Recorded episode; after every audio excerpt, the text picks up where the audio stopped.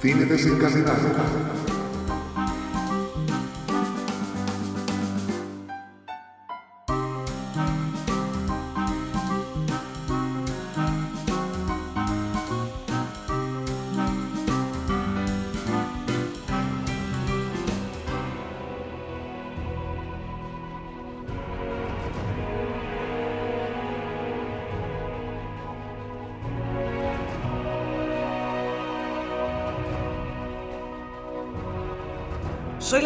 De grabación Nat. Hoy vamos a grabar el podcast de la película ganadora en la encuesta de Telegram, La chaqueta metálica. A partir de ahora, solo hablaréis cuando levantéis la mano. No interrumpiréis, no os equivocaréis, ni diréis eh, eh, todo el rato eh. No quiero pasarme una semana editando el podcast. ¿Lo habéis oído? Señora, sí, señora. Más os vale que os entre en la mollera. Este podcast es para honrar a nuestro maravilloso grupo de Telegram y a las maravillosas personas de bien que interaccionan en él y que nos hacen crecer como podcasters.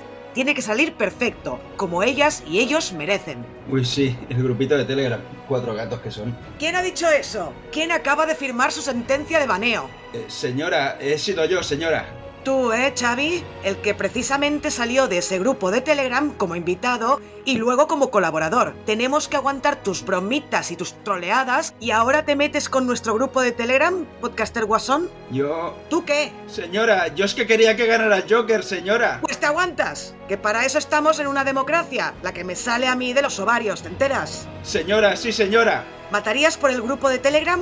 Señora, sí, señora. A ver, tu grito de matar. ¡Ah! No está mal, pero también debes estar dispuesto a morir por él. Señora, sí, señora. A ver tu grito de morir. ¡Ah! Muy bien, con grito Wilhelm y todo. La mejor de las muertes. Aún podremos sacar algo de ti.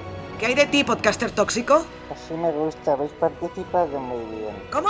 Sí me gusta, habéis participado muy bien en las encuestas. Ha salido una buena película. Habláis muy bien en el grupo y recomendáis películas y series muy buenas. Sois el mejor grupo de Telegram que existe. Vuestros avatares son muy chulos y no cometéis faltas de ortografía. Pe- ¿Pero qué dice este tío? Eh, señora, creo que está hablando con el grupo de Telegram, señora. Podcaster tóxico. ¿Cómo estás hablando con el grupo de Telegram sin móvil y sin auriculares? Luego te lo explico en las letrinas. Ah, eh, Bueno, vamos a hacer un poco de calentamiento, podcasters. ¡Al trote!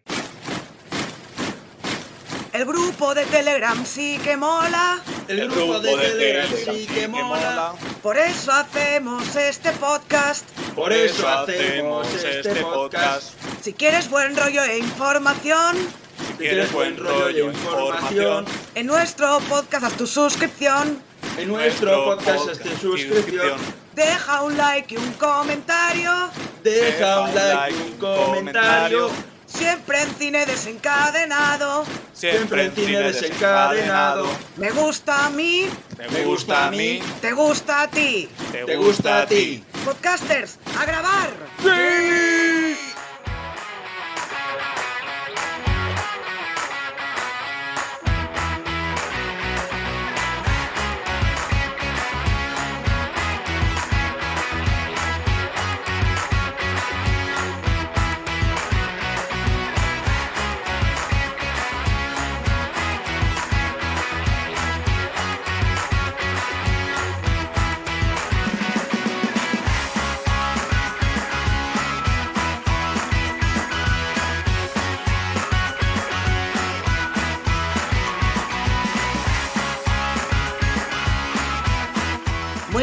buenas, bienvenidos y bienvenidas a un nuevo podcast de Cine Desencadenado.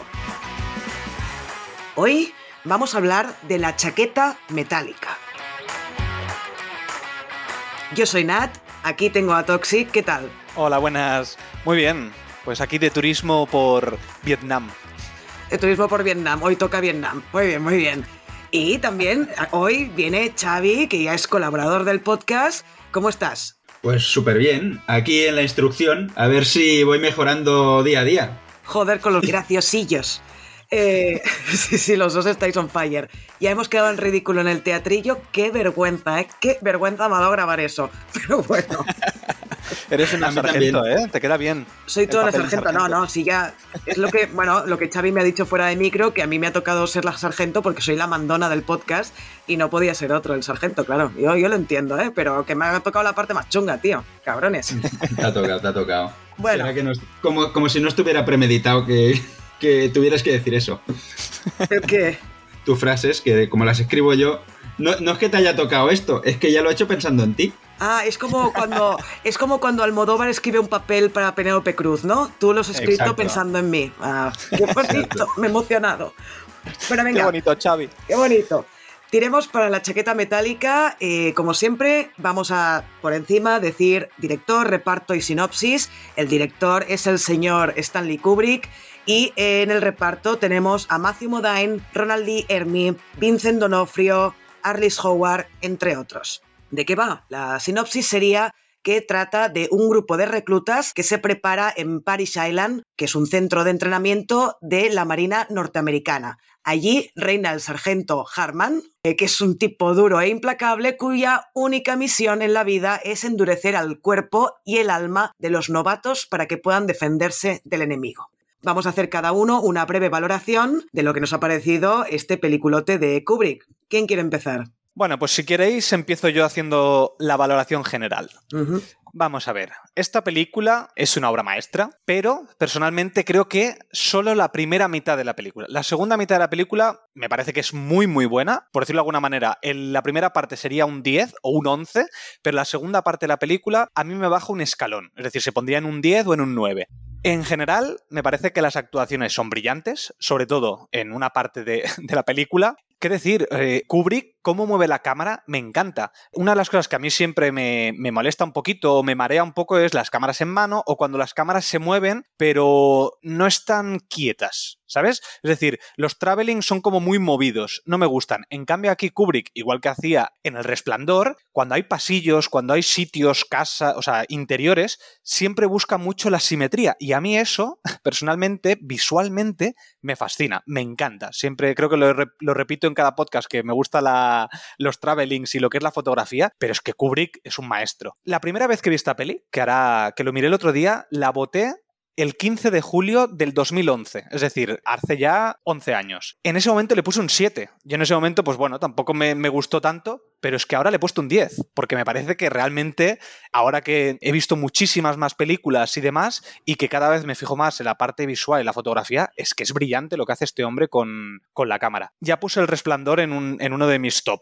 y estas, porque no me acordaba, hacía tanto tiempo que no lo tenía, que no, no la puse en el top de los 80. Si ahora hiciera otra vez un top de los 80, la pondría. Muy bien. ¿Y tú, Xavi? Vale, pues tal y como ha dicho Toxic, y todo el mundo tiene que estar de acuerdo, que esta película son dos en una. O sea, hay la primera parte de la instrucción y luego la parte del Vietnam. Desde siempre me había gustado mucho más la parte del Vietnam, sobre todo la, la vi de, de muy eh, durante el instituto y tal, y a todos nos, todos nos partíamos de risa con, con las ocurrencias de, de Hartman, ¿no? Digamos que como es una parte más cómica, pues parece que tenga que gustar más en contraposición a la parte más dramática de, de la parte de Vietnam. Y por eso, mi, igual que a Toxic, eh, mi parte favorita era el primer, la primera mitad. Pero revisionándola ahora, eh, le he encontrado muchas más cosas a la parte de Vietnam, cosas que tocan mucho la, la fibra y la moral. Y ahora no te sabría decir, no sabría decir realmente cuál es mi parte favorita. Por eso, al ser tan, tan dividida, pues ahora puedo decir que, que me gustan las, las dos o el, o el conjunto por igual. Digamos, yo no soy de poner notas, pero... Y no soy de poner dieces, pero le pondría un 9 a esta película. Y la verdad es que si tenía mis reparos con la del resplandor por cómo trataban a, a Shelley Duvall, en esta, bueno, supongo que también los putearon a todos. Pero, Seguro. Seguro. pero oye, mira, pero aún siguen actuando, o sea, quiere decir que, que no estarían tan mal. O sea que esta, esta peli me ha gustado, me gusta mucho más. Muy bien, pues mira, en mi caso yo no diría tanto que, que son dos películas en una, o no sé bien bien cómo lo habéis dicho, sí que evidentemente hay una clara diferencia entre la primera hora y la segunda, pero para mí la primera es más un preludio de lo que va a venir en la segunda parte. Eh, Es como cuando lees un libro y te viene un preludio que evidentemente sí que está relacionado con todo lo demás, pero no es bien bien la historia que nos va a explicar el escritor, pues creo que aquí pasa un poco lo mismo.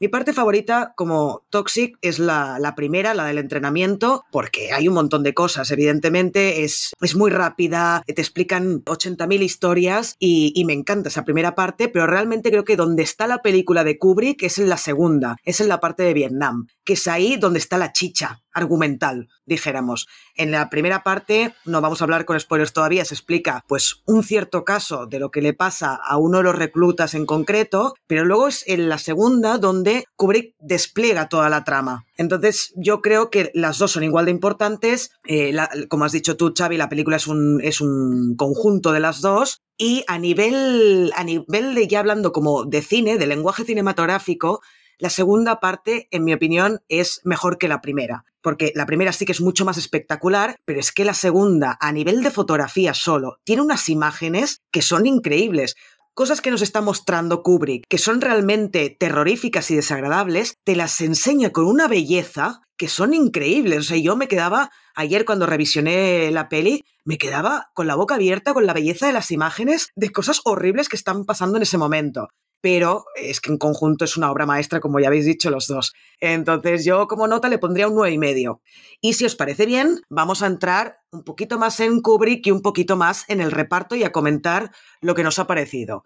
Como ya hemos dicho 340 veces en los 10 minutos que llevamos de podcast, el director es Stanley Kubrick, director de obras maestras como Senderos de Gloria, 2001, La Naranja Mecánica, Lolita o El Resplandor, por nombrar algunas, y no sé si queréis decir algo más de Kubrick antes de pasar al reparto, porque yo creo que ya hemos dicho algunas cosillas de él.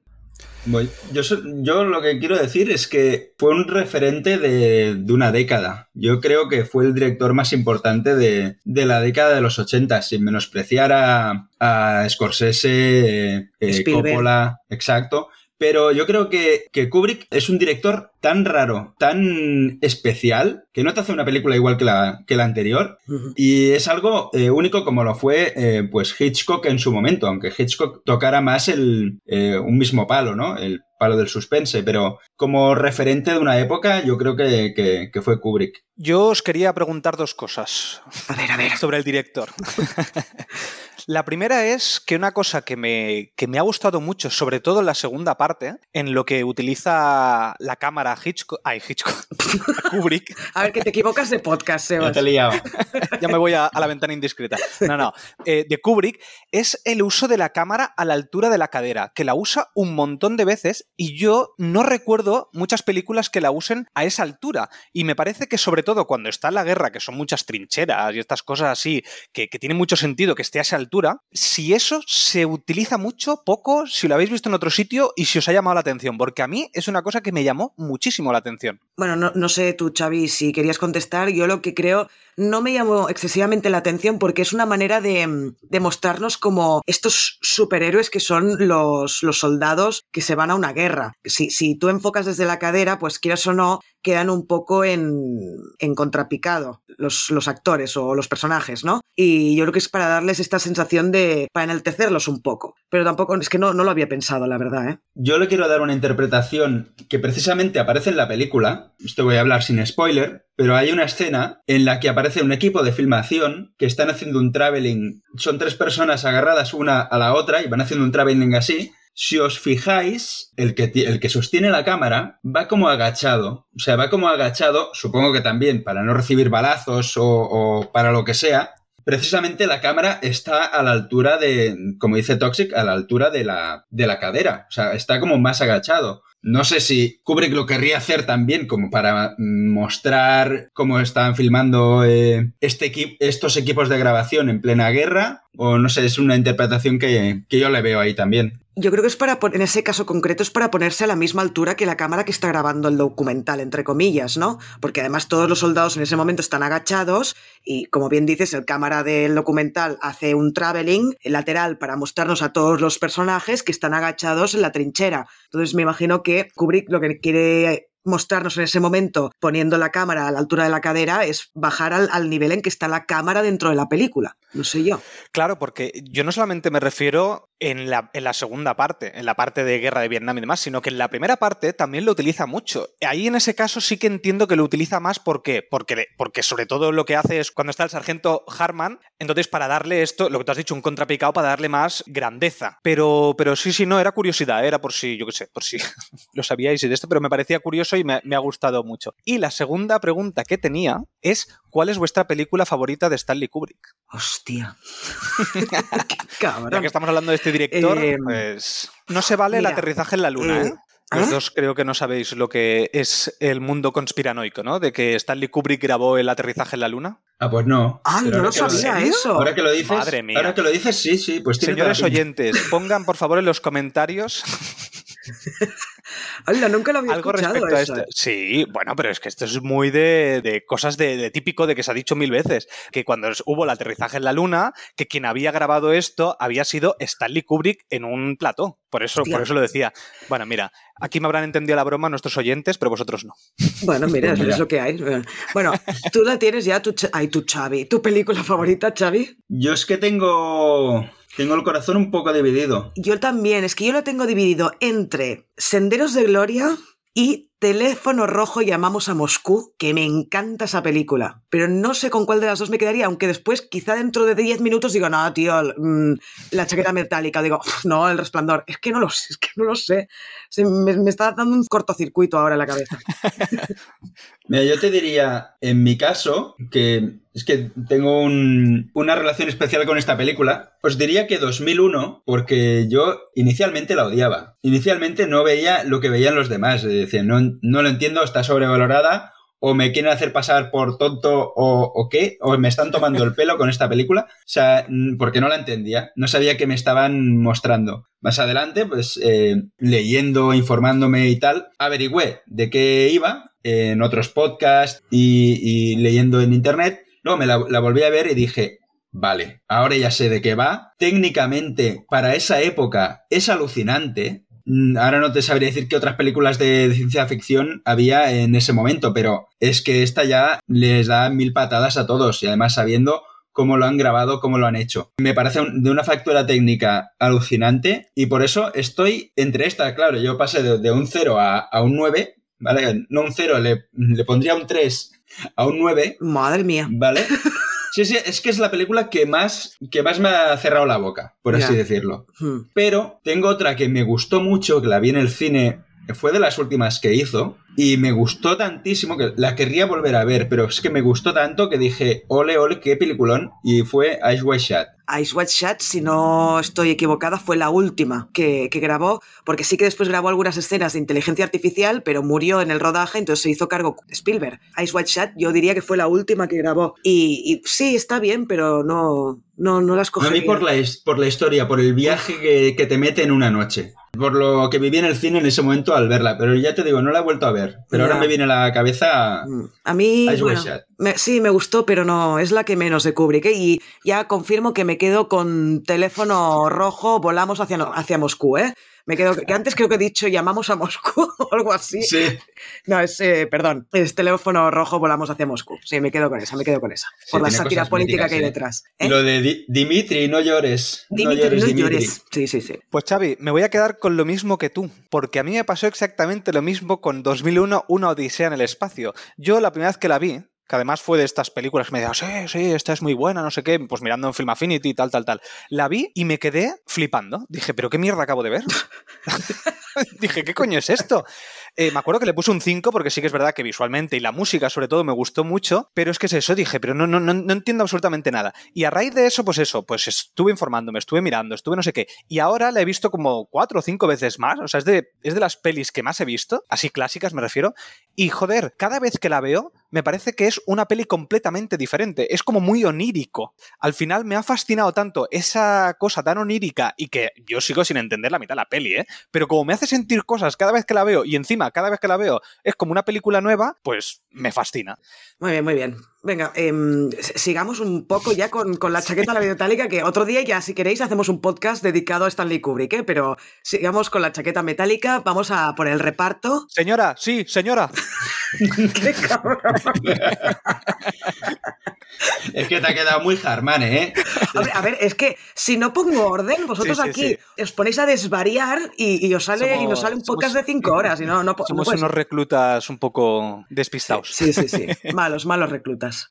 Bueno, empecemos por el que podríamos decir que es el prota de la película, que es Matthew Modine, que interpreta a- en inglés al Joker y en, en castellano lo han traducido como bufón. Lo hemos visto en pelis como De repente un extraño, Vidas cruzadas, La isla de las cabezas cortadas, El caballero oscuro y Sicario. Y en este año 2022 va a estrenar Retribution y The Martini Shot. Esta última será el protagonista que hace mucho que Matthew Modine no protagoniza una película. Y en 2023 aparecerá en la nueva peli de Christopher Nolan de Oppenheimer, que cada vez mm, se mete más, más gente en ese, en ese proyecto. Pero llega un momento que estará medio ¿Cuánta Hollywood metido ahí? ahí? Sí, sí, es que es increíble. Es increíble lo de, lo de Oppenheimer. Sí, sí. Bueno, ¿qué, qué os ha parecido Matthew Modine? A ver, yo nunca lo he visto como un gran protagonista. De hecho, es que ha hecho eh, las películas en que ha sido protagonista eh, han sido películas menores. Sí. No me parece un, no me parece un gran actor. No sé si ha sido por, eh, por doblaje o, o- o por qué, pero nunca me ha parecido un gran actor. Lo que el tío se conserva estupendamente. Está prácticamente, prácticamente como joven, lo que pasa con, con el pelo blanco. Sí, sí. Eh, lo sí, vi- sí. Yo la última vez que lo vi fue en, fue en Stranger Things, en la primera temporada, Cierto. que es el padre, entre comillas, de, de los niños de 11, de 11, en el centro de entrenamiento. Es el, el Harman de ahí, pero de buen rollito. Bueno, cuando le da la gana, aprendió en esta. Pero es eso, que siempre lo he visto como, bueno, sí, el que hace peliculillas, pero no me ha parecido nunca un, un gran actor. No, a mí tampoco. Bueno, perdón, perdón. Yo dime. voy. No, no, eso, que, que estoy de acuerdo. Para mí está correcto, pero para ser el teórico protagonista, porque esto en la parte con spoilers os lo voy a preguntar también, para mí no es protagonista de esta película. No sé, me, me parece que, que las actuaciones de, lo- de- de los otros, que tenemos en, sobre todo dos concretos que hablaremos después, me parece que es- ellos los, lo superan, pero vamos, pero con creces mil millones de veces. Entonces me parece que no fue muy buena elección. El papel también es verdad que es, mm, bueno, tampoco es tan, tan, tan agradecido, pero yo qué sé, a mí concretamente no me ha gustado mucho. Me parece que está correcto, no, no me desentona, creo que hace lo que tiene que hacer, pero no lo destacaría, la verdad. Matthew Modine no me parece que sea un gran actor, pero creo que lo hace bien en su papel. O sea, es verdad que es eso, es que su, su personaje no, no da para más tampoco. Es un tío que tiene que estar muy tranquilo y ya está, básicamente. Que no, no tiene más. Claro, después hay otros personajes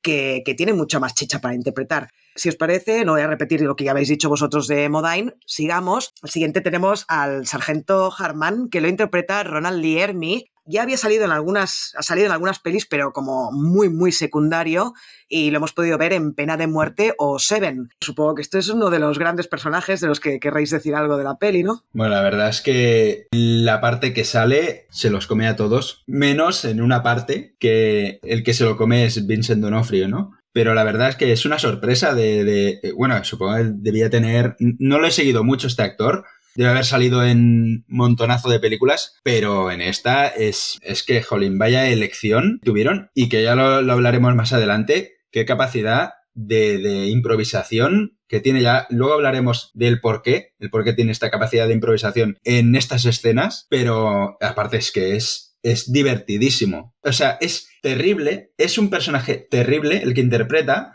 pero a la vez es divertidísimo, divertidísimo para lo que lo estamos viendo, no para lo que lo estamos sufriendo, ¿no? En- dentro de la película. Es un caramelo de papel este, este Sí, sí. personaje. A mí me ha encantado este hombre. Obviamente después en la parte de curiosidades destacaremos más por qué, pero es que lo hace muy bien. ¿Te crees que realmente este tío está ahí y está metiéndoles esa caña que le está metiendo a los reclutas? En ningún momento ves, ves al actor, siempre ves al personaje. Y eso es de ser un tío brillante en lo que está haciendo. Me gustaría destacar que el doblaje, porque yo lo he visto en versión original, pero sí que lo había visto en su momento doblado, la versión original es impresionante. Yo me, me ponía hasta tenso, cosa que con la versión doblada no me pasaba tanto, pero es que el doblaje está hecho de una manera brutal. Yo me parto con el doblaje. Yo siempre la he visto en versión original, creo, esta peli, así que no puedo opinar, pero bueno, coincido con vosotros, hace un papelón y el papel es un caramelito, como, como ha dicho Xavi. Pasemos al siguiente, que es Mr. Vincent Donofrio, que interpreta a Leonard Gomer Pyle, alias El Patoso, y lo hemos visto en pelis como Men in Black o Jurassic World y en la serie Daredevil. Además, esto no sé si lo sabéis, es, ha sido director de cine, ha dirigido tres películas una de ellas se llama Sin Piedad, del año 2019, que está interpretada por Ethan Hawke. No la he visto, creo que no tiene demasiada buena nota, pero bueno, es curioso que este hombre se haya pasado a la, a la dirección. Bueno, ¿qué opináis? Eh, yo, a ver si me dejáis opinar la primera en algún momento. Opina, opina, opina, mujer. Señora, sí, señora. Señora, sí, señora, sí, ha quedado súper sargento, eso también es verdad. Ahora me estoy escuchando y me doy cuenta de lo mandona que soy. Qué, qué rabia me doy. Bueno, Nada, va, solo diré que, me ha encantado. Venga, va. No, no, no, Oye, esto no es una, esto no es una valoración de, persona. ¿De qué es eso? Yo, estaba ahí apoyado para claro, también.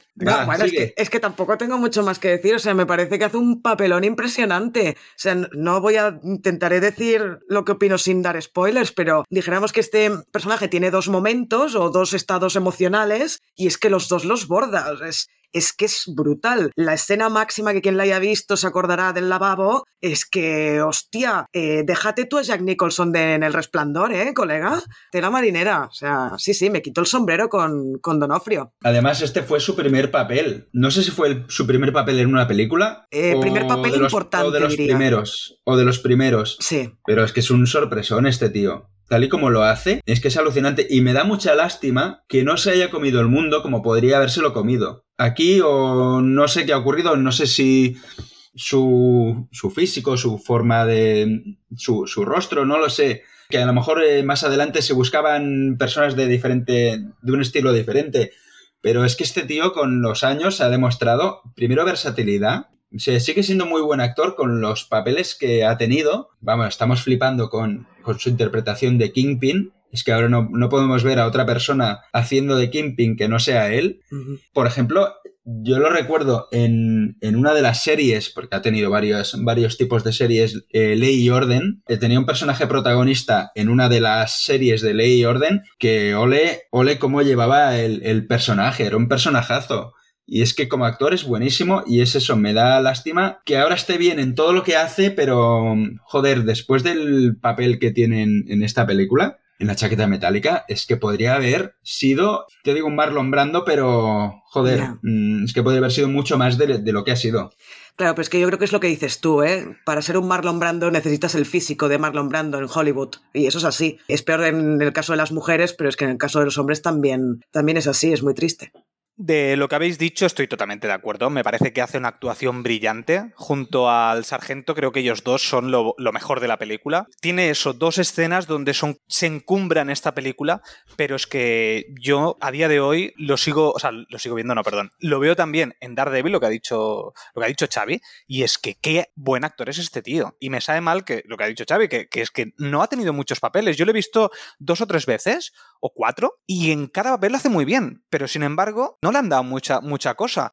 Pues venga, pasemos al último del que vamos a hablar un poco más a fondo, que es Arliss Howard, alias Cowboy, que lo hemos visto en pelis como Jurassic Park, en la segunda, en El Mundo Perdido, y también en Mank. ¿Qué os ha parecido este, este actor? Es verdad, no me acordaba que, que es el. O sea, no, no, lo, no, lo, relacioné con que es el de la segunda parte de Jurassic World. Es que está físicamente muy cambiado, ¿eh? Está muy cambiado, muy cambiado. Eh, bueno, pues solvente, solvente y claro, yo lo vi doblado y doblado es que tiene un doblaje pésimo. Estaba intentando mirar aquí en, la ficha del doblaje.com quién lo dobló, pero me, me parece que es el mismo me parece que es el mismo que hace de Jack Torrance en, la, en El Resplandor, ¿eh?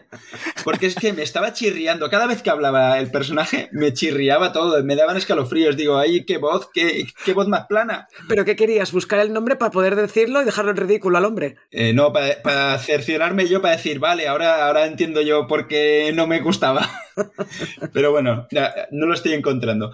Bueno, un papelillo. No lo veo un personaje, bueno, ni personaje, actor importante en, esta peli, aunque sí que le dan cierta importancia. Y no me acabo de creer que este tío mida un metro ochenta, como dicen en la peli. Y luego diremos la frase exacta que, que le dicen. Sí, es verdad, es verdad. ¿Y tú, Toxic? Bueno, yo a partir de ahora el resto del reparto que tenemos me parece que ya es muy coral, es decir, ya no tienen tanta participación en la película y me parece que bueno, que están bastante correctos todos, pero tampoco destacaría a ninguno más que me haya llamado la atención. Me parece que están correctos, pero, pero ya está. Sí, porque luego ya simplemente los nombro. Tenemos a Adam Baldwin, a Kevin Major Howard y a Dorian Herwood, entre, entre otros.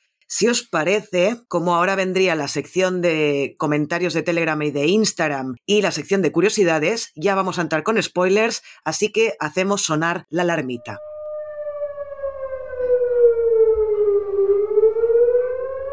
Ya estamos en la parte ya con spoilers.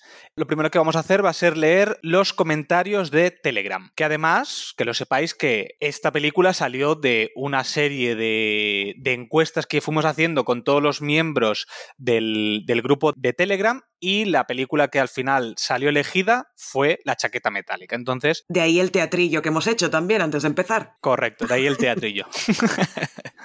pues vamos allá. El primero que tenemos es de Carlos Quesada, que es un compañero que está en Telegram y que ha empezado un nuevo podcast que se llama Atrapados en la habitación roja. Nos comentan, obra maestra, junto a Apocalypse Now, las dos mejores películas sobre la guerra del Vietnam que se han hecho, dividida en dos partes, reclutamiento y guerra, muy diferentes entre sí suponen un díptico perfectamente integrado donde se muestra el lavado de cerebro y el machaque psicológico que padecen los reclutas de cara a la guerra. La parte final de la película, especialmente agónica y cruda. Me parece magistral. Mucha cámara en mano, que Kubrick ya utilizó en Senderos de Gloria para crear una sensación de inmersión directa. El espectador se fusiona con los soldados, siente los disparos, las bombas y el miedo a avanzar y al girar una esquina. La escena final, con la marcha de los soldados cantando la canción de Mickey Mouse, es agridulce. Después de todo lo pasado y de ver tanto horror, parece que se vayan deshumanizando cada vez más y que nada les afecte. Ironía, sarcasmo, Kubrick deja la respuesta abierta al espectador. Magistral. ¿Qué tenéis que comentar de, nuestro compañero Carlos? Bueno, comentario completito ¿eh? de la película, la verdad se lo ha currado. Estoy, estoy de acuerdo en todo lo que dice, básicamente. no tengo nada que decir. Uy, se me ha ido la voz ahí. tengo nada que decir. Parezco The Batman. Batman. Te has confundido de podcast. Sí.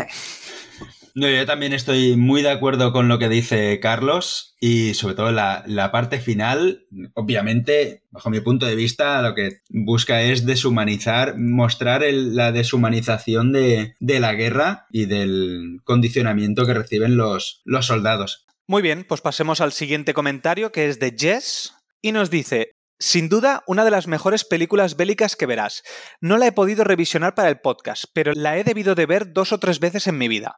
La parte primera es mi favorita, aunque te ríes en algún momento gracias a un guion y diálogos muy audaces, luego te das cuenta de que el chiste no tiene ni puta gracia. Feroz crítica a los entrenamientos militares, sus secuelas y consecuencias en una dirección magistral. Igual, estoy totalmente de acuerdo, igual que nos ha dicho antes Carlos, antes en la parte sin spoilers hemos, hemos, hablado del tema de que no eran dos películas. Bueno, tú decías, Nat, que no eran dos películas, que es una sin la otra, bla, bla, bla, bla.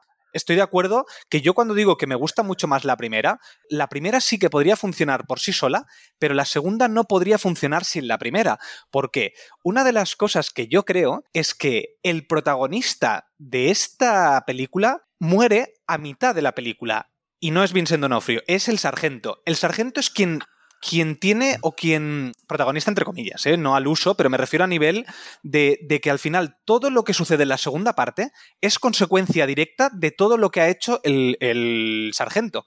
Por eso os comentaba que para mí no es el eh, Joker o chistoso, no sé cómo se dice en castellano. Bufón. yo no estaría de acuerdo con que el sargento es el protagonista de la primera parte. Yo creo que el protagonista de la primera parte es el entrenamiento. Y si tuviéramos que coger a un personaje, yo cogería al de Patoso, al de Donofrio, porque es que empieza y acaba con él, de hecho. Y, bueno, nos meten a Matthew Modine porque evidentemente va a ser el prota de la segunda parte. Pero bueno, es que claro, todo esto es muy discutible, es muy, mm. es muy relativo. Xavi dice que no con la cabeza. Para mí es que para mí no hay un protagonista. Para mí el protagonista es la guerra, es la historia que nos cuentan y todo sirve a esa historia. Hmm. O sea, al final es eso, hablar de, la deshumanización del ser humano, la justificación de, de por qué actuamos, por qué cometemos barbaridades y de cómo nos convertimos en eso. la primera parte de la película podría funcionar como un mediometraje y finalizar ahí y decir, ostras, vaya historia que nos han contado, pero es que la segunda parte no, no la entenderías por qué están actuando de esa manera, con esa frialdad, con ese humor, Mm. con esas ganas de matar, sin la primera parte de la, de la película. Ujú. Hmm. Sí, sí. Muy bien, pues pasamos a Rita Salazar del podcast de La Camarilla, que también está en nuestro grupo de Telegram y esperamos pronto hacer una colaboración con ellos. Sí, sí. Bueno, nos dice, una película fabulosa, una mezcla entre sátira y documental que transciende y perdura, que no me canso de revisitar, imprescindible. Totalmente de acuerdo. De acuerdo, una- es, imprescindible. O sea, de- yo creo que es una de estas de estos largometrajes que hay que ver. Si te gusta, si te gusta el séptimo arte, es que sí o sí. La mayoría de Sí. pelis de Kubrick, ¿no? Como hablábamos con la mayoría de pelis de Hitchcock, pues lo mismo. De hecho, precisamente yo antes he comentado que esta la vi en el instituto y precisamente me la pusieron en clase de ética. Porque. Muy bueno, muy que- bueno. Pues buen profe o, o es que- buena o buen sí, profe que tuviste. Bueno, tenía sus historias ese profe que muy ético no era, pero bueno, pero sabía elegir películas. Bueno, dejémoslo en que tenía un buen gusto cinematográfico y ya está, ¿no? Exacto. Muy bien, pues pasemos al siguiente, que es nuestro querido amigo Cuerten, que ya nos, nos solicitó el podcast de Birman, que se lo dedicamos a él, y ahora nos comenta, esta película casi me lleva a la cárcel. Cuando la alquilé me gustó tanto que no la devolví, y el videoclub me amenazó, pero resistí gracias al aprendizaje de Harman. Con esto lo digo todo y no digo nada. Obra maestra como las culebras de Alabama. Es que, es que- Maldito Cuerten. Sí. Bueno, eh, sí, y es que además, claro, vosotros quizá desde que hemos empezado a grabar el podcast no habéis entrado en el grupo de Telegram, pero yo sí, mientras uno de los dos hablaba, porque no os escucho cuando habláis, como buena sargento, y el tipo ha enviado, Cuerten ha enviado una foto de, de la cinta de, de ¿Qué la dices? chaqueta No metálica. que Qué bueno. saber que la debe tener ahí desde el año en que se estrenó. Madre mía. Si quieres La madre que lo parió es verdad, lo estoy viendo ahora. Yo pensaba que era coña, que pensaba que era una vacilada de él. Eh, Este está peor que Patoso, ¿eh? Sí, sí, sí, sí. Está- estás muy mal, Cuerten, estás muy mal. Bueno, un saludo para él desde aquí, ¿eh? con mucho cariño. Si quieres, pasa ya a los comentarios de Instagram. En Instagram tenemos solamente dos comentarios y son muy breves y os lo leo. El primero es de David Bugarín y nos dice, aún tengo pesadillas con la escena de Patoso, con cara de psicópata, antes de matar al sargento. Brutal. La segunda es de La Guardia del Carden... Y no me lo no puedo ver el- el- la continuación, no me deja ver, lo siento. Pues, del carde- pues debe ser del cardenal. Supongo, ¿no? O la, del la Cardenal Guardia del Richelieu. Cardenal.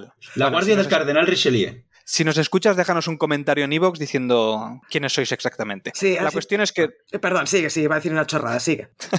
La cuestión es que nos dice, tiene la mejor primera mitad de película de la historia del cine. Estoy totalmente de acuerdo con él. Básicamente porque es lo que he dicho antes. Me encanta, sí, sí. Bueno, no sé si la mejor de la historia del cine, tendría que pensarlo un poquito, no creo, pero sí, es un pedazo de inicio, claro. Pero es lo, es lo que decíamos, que es que todo el mundo que nos ha escrito, bueno, menos, menos Cuerten, bueno, aunque, aunque ha alabado mucho a Harman, pero todo el mundo la ve como, como dos partes. Es que, mm, Mm, es que, bueno, como madres paralelas, ¿no? Que, que no pegan ni con cola, pero en este, ca- en este caso sí. Bueno, Exacto, pero eso es este caso sí. eso es diferente. Sí, sí, pero es eso, se ve tan mucho eh, el corte, el, el cambio. Sí. No, claro, es que, el, es que el cambio es brutal, pero yo lo sigo viendo como un preludio precisamente por lo Sí, que habéis sí. dicho antes, porque no podemos entender la segunda parte sin ver la primera. Pero sí que es verdad, como dices tú, Toxic, que, que podría ser un mediometraje esa, ese primer tramo de la película y, y ya está. Porque además hace como una especie de fundido a negro y después ya pasa a la segunda parte. O sea, eh, hay como una evidencia muy clara de cómo pasa Mm. de una parte a la otra. Solamente era... Sí, no, y además que con la banda sonora también lo, lo- nos lo marca mucho, ¿no? Porque no había habido temas de música hasta ese momento y de repente te suena These Boots Are Made for Walking de, de Nancy Sinatra. Eso- entonces ahí te revienta ya también por la parte sonora. Bueno, si queréis, hacemos sonar los violines y empezamos con la sección de curiosidades.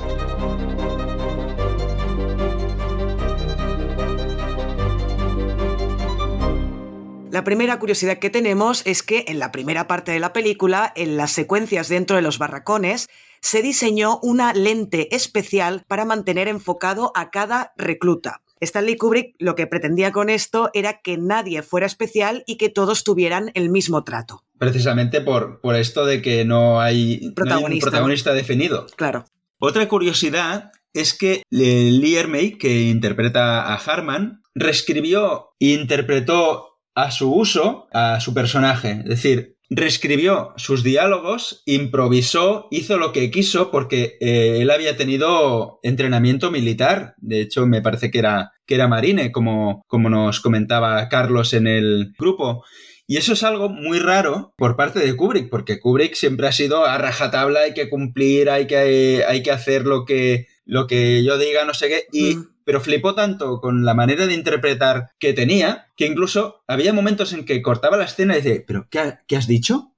¿Has dicho esto? Dice, sí, sí, sí. Y dice, ah, vale, pues vale, pues tira. Sí, sí. Y, y le dejaba eh, hacer y deshacer. Y precisamente lo que tenía este, mm, este personaje, este actor, era que no se mezclaba en ningún momento con el resto de actores. Aparecía cuando tenía que hacer sus escenas y luego desaparecía para que le tuvieran miedo eh, durante, el, durante el rodaje de esas escenas. Es decir, como no confraternizaba con ellos, eh, cuando estaban frente a él, pues estaban acojonados porque ya llegaba pues con sus, con sus gritos y sus historias. Mm. Esto ya creo que estaba impulsado también por, por Kubrick. Claro, esto se hace mucho. De hecho, el- en según qué películas hay directores que lo prefieren, que si hay un personaje malo o que tiene que dar mucho miedo, pues que no, no entables amistad con el resto de actores, ¿no? Para que sea más real en la pantalla. Claro, más fácil de, de que los otros actuaran teniendo miedo. Lo que tengo una, una pregunta, porque a mí esta película me parece que es muy antiguerra, o sea, muy an- antibélica. Entonces me parece curioso que, que este hombre, que, que era un sargento real, se haya prestado también para este tipo de película. No sé, me parece, me parece curioso. Bueno, a lo mejor como se lo cepillan antes de, de mostrar a los soldados en la, en la guerra como, como realmente se vuelven. Bueno, pues aquí dice, pues sí, va de esto, el entrenamiento es este, y va de un soldado que se vuelve loco y, y, me mata, ¿no? O sea, pero bueno, al final también es eh, trabajar para Kubrick y que te den un buen cheque y, y, y tal. Que por cierto, no sé si eh, hace muy poquito escuché una entrevista a un marine de los Estados Unidos, que es con ascendencia así hispana, entonces hablaba de, la- de esta película, de la chaqueta metálica, y realmente dicen que sí, que realmente hay sargentos que son así, que transmitían una parte muy real de esta, esta película, de lo que pasa en la realidad. Vale, pues otra curiosidad es que, según una entrevista con Vincent Donofrio, el programa de producción de la película fue tan extenso que Matthew Modine se casó, tuvo un hijo con su esposa, naci- nació el niño y luego cumplió un año, y todo durante el transcurso del rodaje. Joder. Y Y luego se fue a la universidad. casi, casi. Y fijaos cómo era Kubrick, que Matthew Modine eh, recordó un día en el que le pidió permiso a Stanley Kubrick para abandonar el set porque su esposa tenía programada la cesárea. Como él no tenía escenas planeadas para ese día, pues quería, quería ir. Y Kubrick no quería que abandonara el plató, ya que no quería que, que se desmayara por la sangre y, y- y se interpusiera en el rodaje, ¿no? Hasta que Matthew Modine amenazó con cortarse, con cortarse la mano, con hacerse un corte o lesionarse para tener que ir al hospital precisamente donde estaba, donde estaba su mujer, ¿no? Y al final le permitió ir, pero haciéndole prometer que volvería inmediatamente después de, de- de la cesárea. Qué majo este Stanley Kubrick, seguro que era de recursos humanos. Pues seguro. Vale, pues como vemos, podemos ver en la camiseta del soldado bufón en Paris Island, se revela que su verdadero nombre es J.T. Davis, que es una referencia deliberada a James T. Davis, que fue la primera víctima estadounidense reconocida oficialmente en Vietnam, que murió en 1961. Muy bien, bonito, bonito homenaje de la, de la peli de Kubrick. Y la última curiosidad que tenemos es que precisamente la primerísima escena de la película, que si recordáis es cuando les están rapando el pelo a los soldados, se filmó al final del rodaje. Es la última escena que se filmó. La razón por la que se ven molestos durante la secuencia los actores es porque se les había vuelto a, crecer el pelo después de terminar la filmación y se tuvieron que rapar eh, solo por, por hacer esa escena. Es la, eh, no es muy graciosa esta curiosidad, para que no me vamos a engañar, pero Claro, pero es una putada.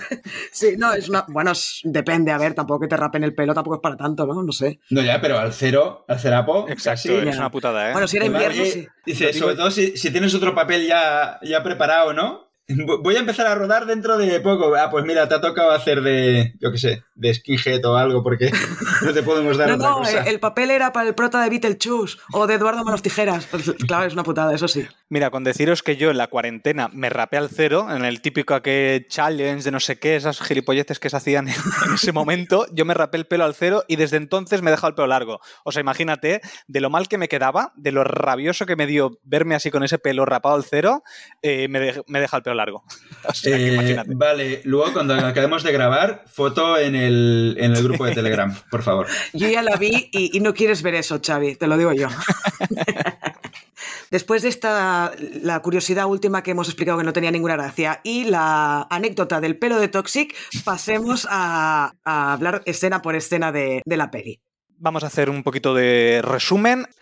Como abre la película, al final es con música.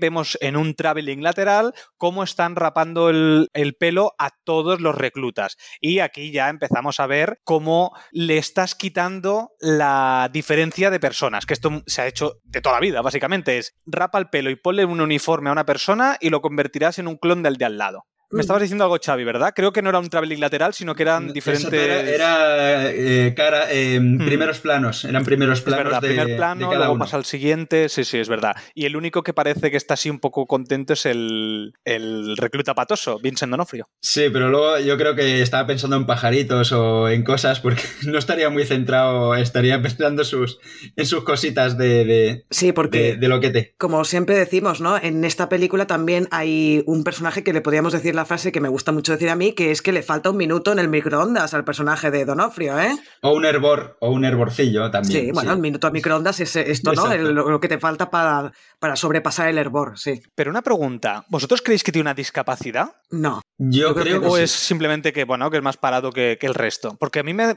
no sé, había momentos que me da la sensación de que, de que el chaval, porque además lo dice, lo verbaliza, es como que, es que no puedo hacerlo, soy incapaz de hacerlo. Entonces, Eh, hay, no- una no sé. escena, hay una escena en la que en, en la que el bufón le está abrochando los cordones de. Ay, los, los, cordones- los botones de la camisa. por eso... Y el otro con carita de, de niño. Es que yo creo que algo, algo sí que tiene.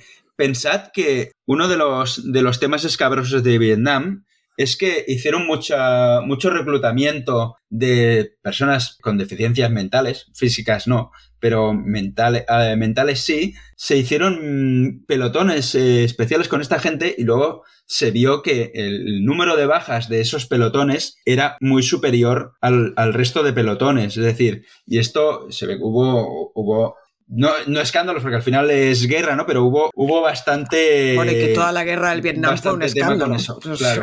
Todo lo Sí, que sí, pasó y al final, esto. claro. Sí, pero esto más adelante se ve también en, en Forrest Gump, por ejemplo. Que Hmm. Forrest Gump, pues, mm, es especial, por así decirlo, como decía su madre. Pero es que ahí hay más. Por ejemplo, Buba, eh, su, su gran amigo, Hmm. también ves que le falta, le falta algo. O sea, ahí era, venga, todo el mundo para adelante. Pues mira, yo la verdad Sí, es que sí, este pensaba sí. que, simplemente el personaje de Patoso era, era un poco tontito, pero es verdad que no, no me había preguntado esto, ¿eh? de que quizá tenía una discapacidad. O sea que, para no faltar el respeto, retiro lo del minuto en el microondas, porque si...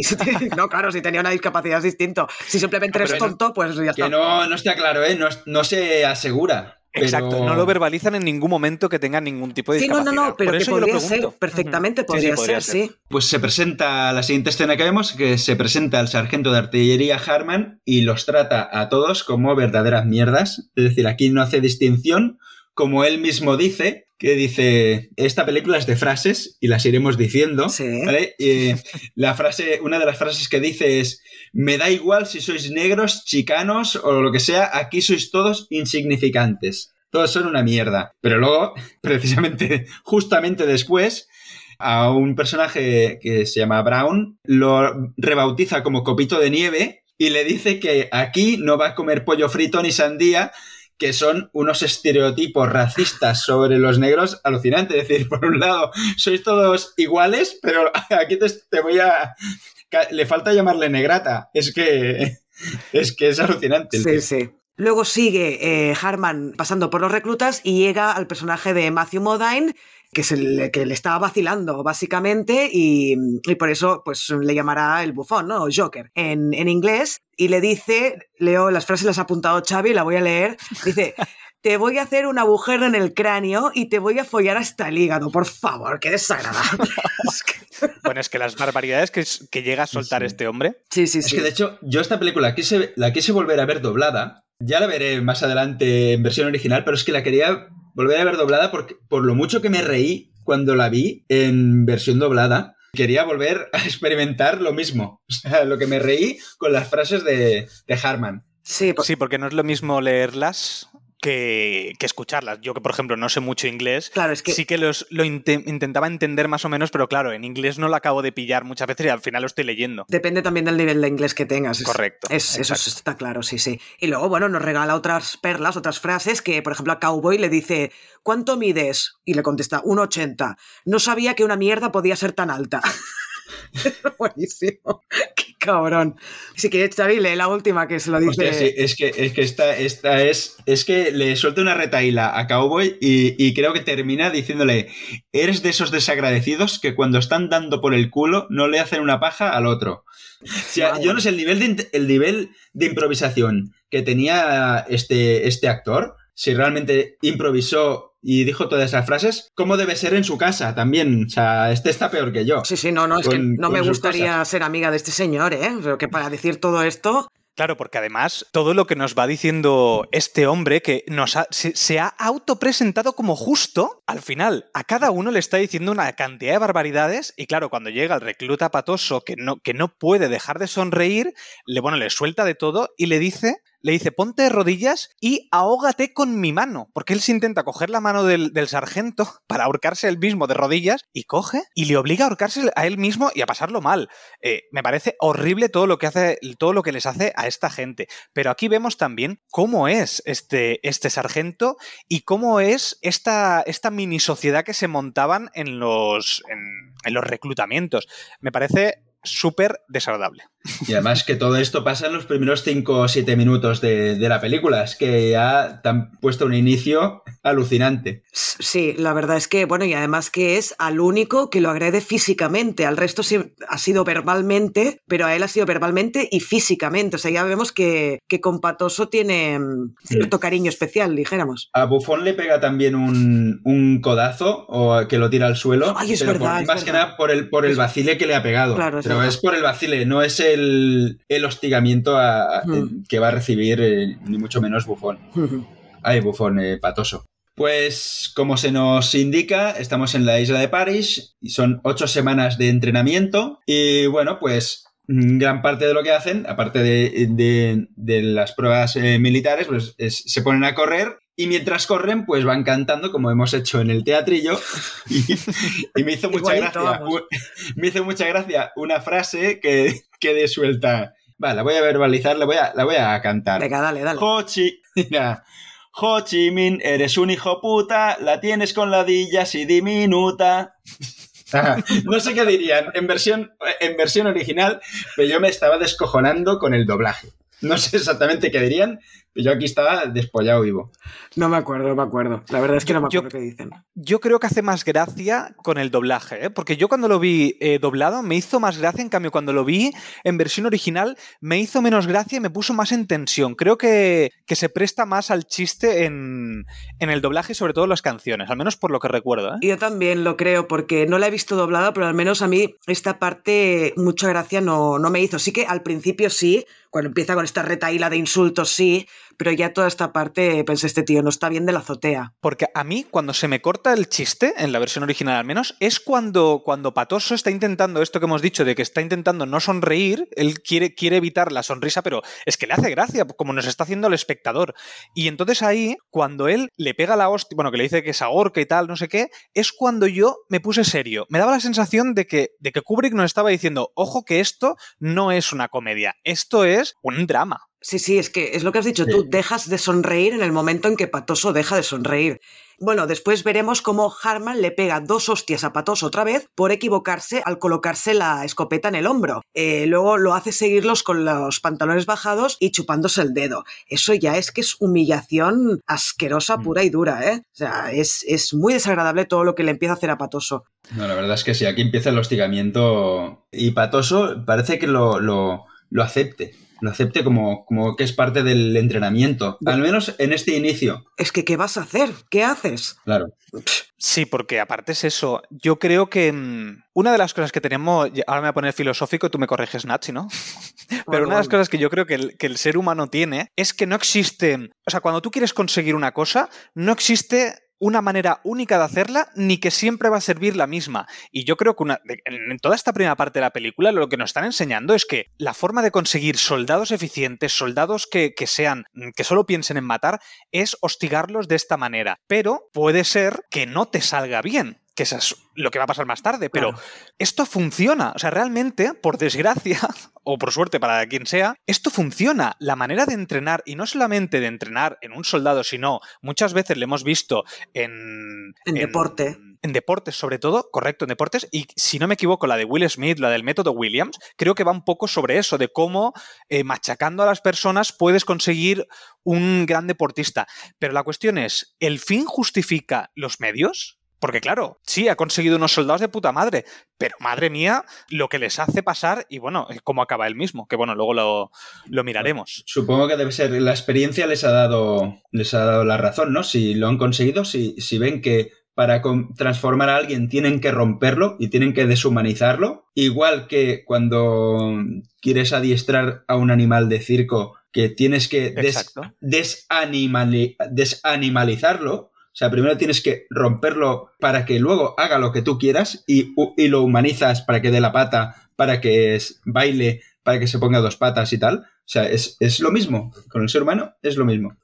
Muy bien, pues bueno, a continuación veremos que se acuestan con el fusil y se ponen a rezar con frases sobre su arma. Que esto ha sido también. El sargento Harman les ha obligado a decir, oye, este es mi, este es el fusil que tiene que ser, vamos, como si fuera vuestra mujer y lo vais a cuidar, vamos, lo vais a defender a muerte, no lo podéis perder. Y bueno, pues hacen aquí esta especie de, como diría, de, coreografía donde se tienen que ir poniendo las literas de una manera, donde, bueno, al final lo que están haciendo es crear eso, crear máquinas, que es lo que, es lo que necesitan. Y una de las cosas que cantan por la mañana es aquí mi fusil, aquí mi pistola, una de tiros, la otra consuela.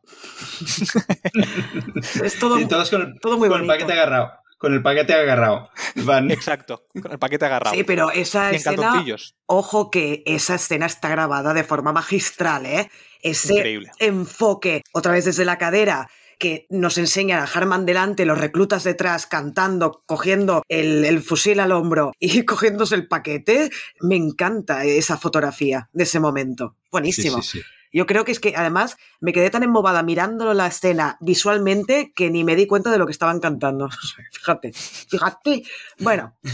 Pues ahora empieza, ya empieza oficialmente un hostigamiento, un hostigamiento brutal a Patoso por parte de Harman por sus dificultades físicas en los obstáculos y lo que vamos a ir viendo aquí es una continua, un continuo machaque dentro del, de lo que es la, pista americana. Y una de las frases que le suelta es que ya es, mm, parece un ya que se centre en, Patoso.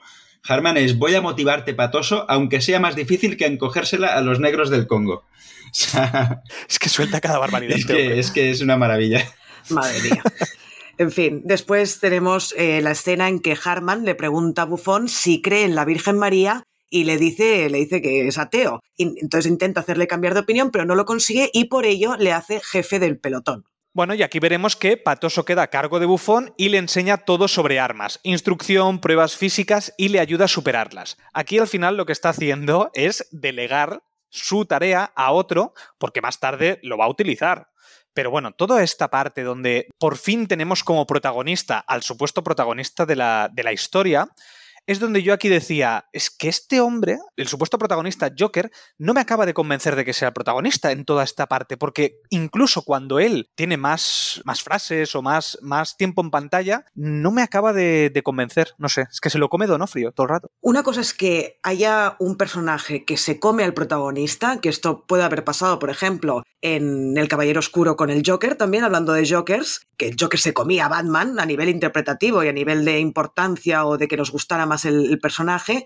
Y otra cosa es que el protagonista sea quien sea. Yo creo que el, personaje de Matthew Modine es el protagonista y cuando lleguemos a una escena en concreto, os diré por qué. Pero si os parece, seguimos. Bueno, básicamente, a mi punto de vista, es, es, su, es el protagonista porque toda la historia es, es bajo su punto de vista. Todo. Es el hilo conductor, sí, ahí estoy de acuerdo, pero, pero es que has puesto un muy buen ejemplo, Nat. Batman, el Caballero Oscuro. Es que Joker, para mí, es el protagonista de esa película. Obviamente no te hablo a nivel teórico, a nivel de, bueno, pues el protagonista es tal, sino que me da la sensación de que, de que al final hay otros personajes que al final tienen más importancia en la historia que el propio protagonista. Pero sí, sí, obviamente aquí el protagonista es él, ¿eh? Pero bueno, luego me comenta. Sí, luego os digo porque creo que Matthew Modine es el, es el prota. En este momento, Harman les da un sermón sobre que tienen que tener el valor de matar, porque si no, serán hombres muertos. Y esto es un leitmotiv que llevan, que se verá en, las, en la segunda parte de, de la película. Porque es eso, o ellos o nosotros. Y la justificación eh, inicial va a ser esa. Hay aquí una otra gran frase que, que dice Harman, también cuando están corriendo, y lo voy a, a teatralizar, es todos lo dicen, pero yo no me fío. Las esquimales tienen el coño frío. Es que son perlitas que, van soltando, que no sé si será real esto en un entrenamiento militar, pero aquí dice, ¿te entran ganas de ir? A, cantar estas chuminadas. Te entrarán ganas a ti, perdona, pero a mí no. ¿eh? pero sí que es verdad ¿eh? que esto se utiliza en, los entrenamientos reales. Bueno, eh, sigamos y aquí llegamos a otra de las escenitas importantes de la relación entre Harman y, y Patoso. En una inspección que les hace Harman, descubre un donut en la taquilla de Patoso y culpa a los demás por no haberlo motivado. Claro, lo que se provoca aquí es que tendrán que hacer flexiones mientras Patoso se come el, donut. Y esto empieza a generar que Patoso crea que todos los demás le odian. Y esta escena también me pareció horrible porque es que ya, es que daba tanta pena porque no se intentaba ni esconder Patoso. Porque el otro le preguntaba, ¿pero por qué tienes un donut aquí? Pues porque tenía hambre. Y no sé qué, y no sé cuántos. Todo el rato le contesta con la pura verdad, es que mira, es que sí, estoy gordo y tengo hambre.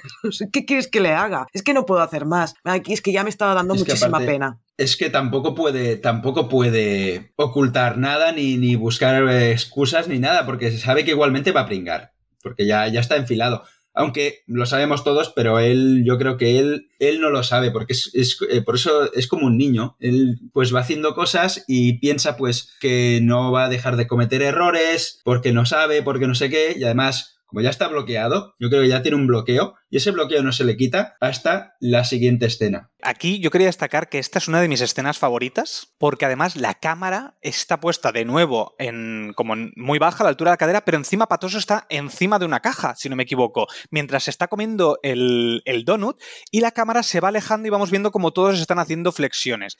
Y aquí es de las cosas que más me gusta a nivel que dices, ¿cómo se consigue manipular a un grupo de gente? Si tú tienes un grupo de gente y no sabes porque tienes uno que es rebelde, pero no sabes cómo cojones cambiarlo, porque tú no puedes, ¿qué haces? Pues coges al resto del equipo y le dices, este, o sea, cuando este haga un error, vosotros vais a estar castigados. Y lo que se hace al final es, pues para que yo me quito el marrón de encima como sargento y se lo doy a ellos. La culpa va a ser vuestra y os voy a castigar a vosotros y vosotros vais a tener que corregirlos.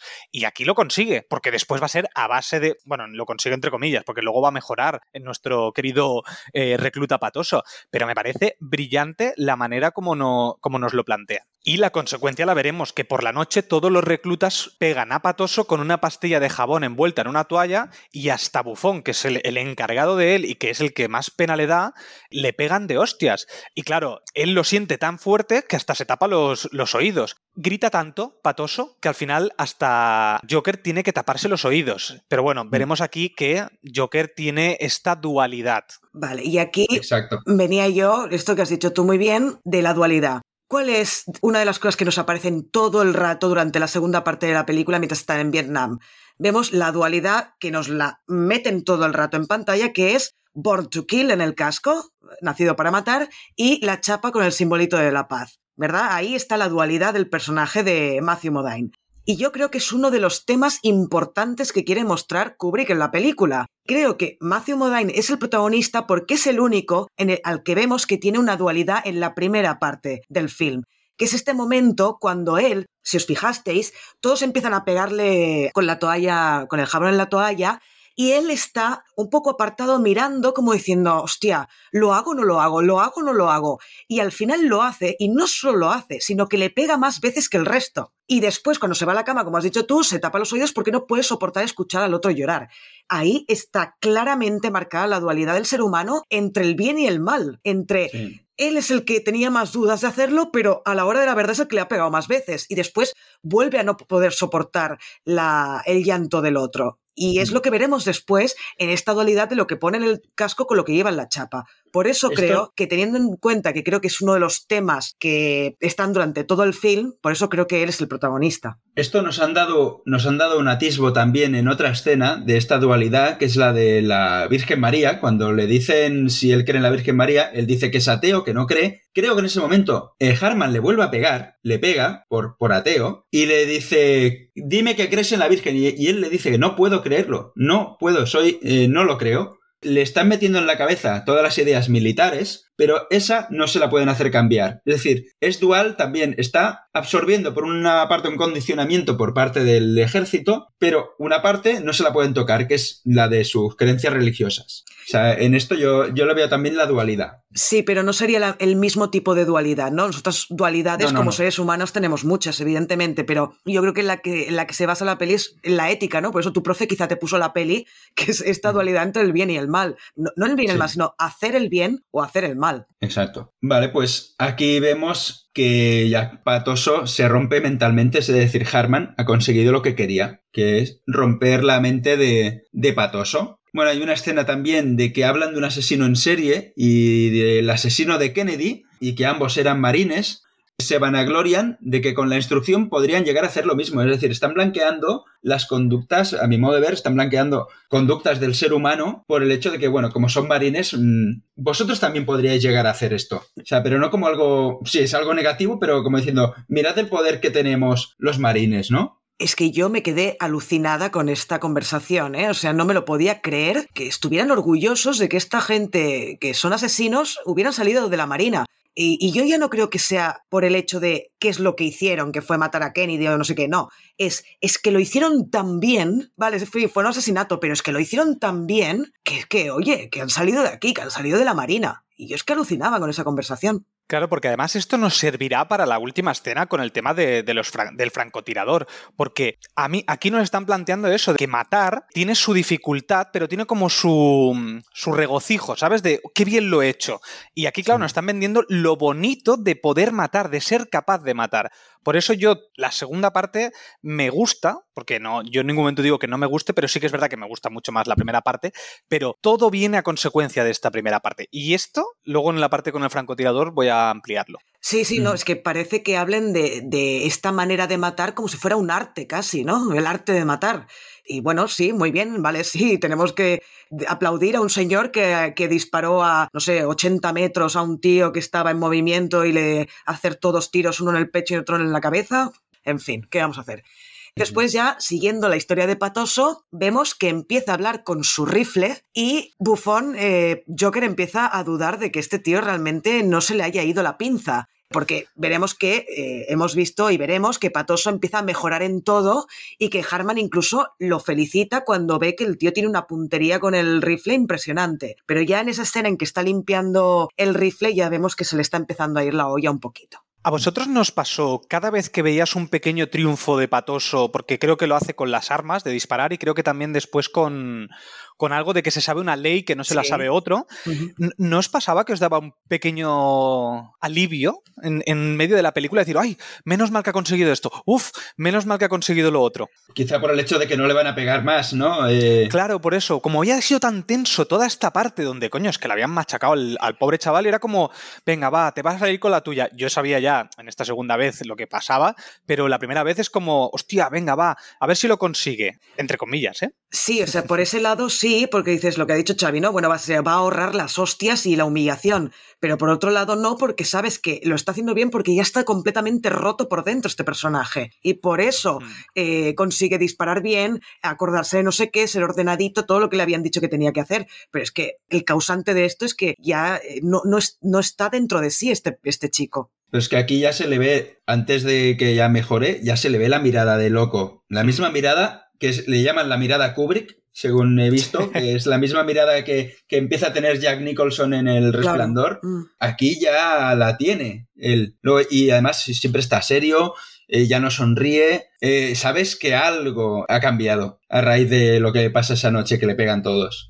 Sí, porque después lo que vamos a ver es que se gradúan y se asignan las ocupaciones que van a tener en, en Vietnam, que van poniendo a, a diferentes, pues eso, tropa, eh, tú vas a estar en no sé dónde, a nuestro protagonista, a Joker, le asignan en la parte de, de periodismo, si no me equivoco, ¿no? Sí, Como periodismo o corresponsal. report- eso, corresponsal de, Sí. de guerra, que luego va a ser muy importante en la segunda parte, pero este rol que tiene no le gusta nada al sargento, que también yo creo que es importante, porque él lo que quiere es que vayan a matar. ¿Qué coño hace un periodista ahí, entre comillas? Un corresponsal.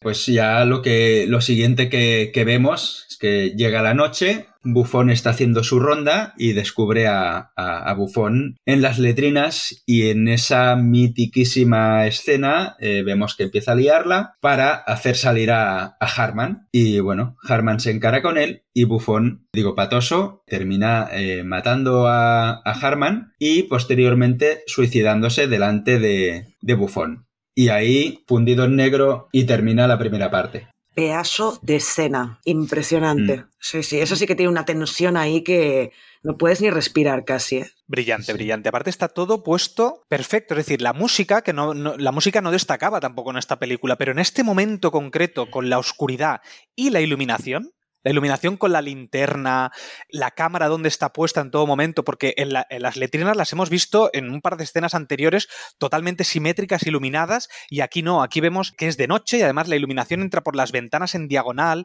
le enfoca la cara. Vemos incluso cuando entra el sargento, vemos que está iluminado, luego pasa por una sombra, ¿vale? O sea, la, cara de- en un momento se, se pone en fundido a negro. Cuando vuelve a estar iluminado es cuando el sargento empieza a soltarle, pues eso que se le pone, se le pone gallito, ¿sabes? Y el otro está con un arma, es que está con un arma apuntándole y él, baja el arma, gilipollas, bueno, diciéndole de todo, y al final le pega el tiro. ¡Qué maravilla! O sea, yo ahí es donde yo decía, es que esto es un clímax de final de película, está tan, tan, tan arriba de con todo lo que nos han planteado que tú lo puedes cortar aquí la película y es un 10. Sí, y aparte, eh, aquí dos cosas. Actitud de Harman, que en ningún momento, en ningún momento lo ves que se achanta ni nada, sino que va hacia él. No en plan, deja el arma aquí, no sé qué, pero un poquito apartado. No, no, que va hacia él y es en ese momento en que, que le dispara, ¿no? Porque sabe que, que le va a quitar el arma. Y la cara de Donofrio, por favor. O sea, qué actuación. Sí, sí, bueno, pero es que es Jack Nicholson, ¿eh? O sea, es Jack Nicholson en El Resplandor, es impresionante,